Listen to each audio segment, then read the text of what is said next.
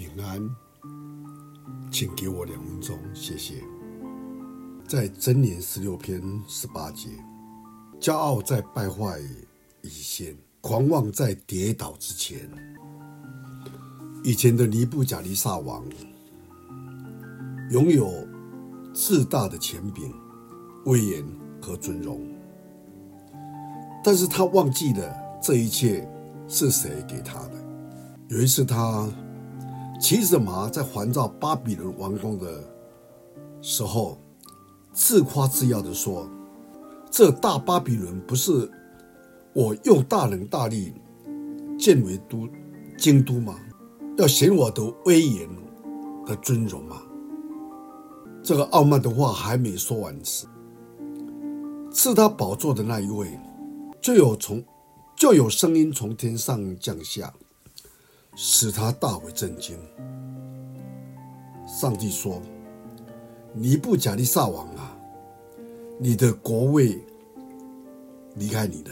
事情不但如此，这大有权势的巴比伦王立即被赶出宫殿，转往野地。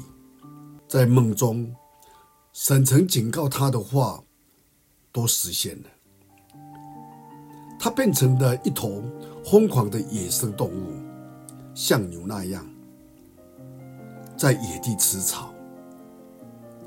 骄傲不可一世的王，变成了一头遍体生毛、蒙受最大的羞辱。直到这头人兽抬头望天的时候，称颂那至高者，赞美、尊敬活到永远的上帝时，神才允许他。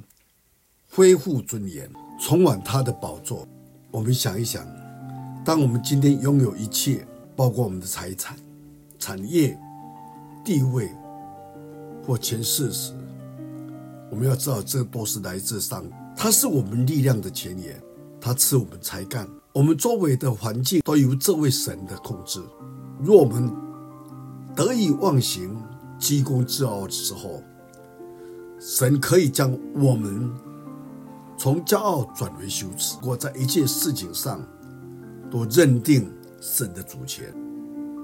有人说：“当我觉得强壮、万事顺利的时候，求你帮助我明白，我必须信靠你，绝对不能凭我自己。”但这些话不断的提醒我，就像诗人所说：“骄傲在败坏以前，我们必须常常抱着持着谦卑的心。”来到主面前，我们一起来祷告。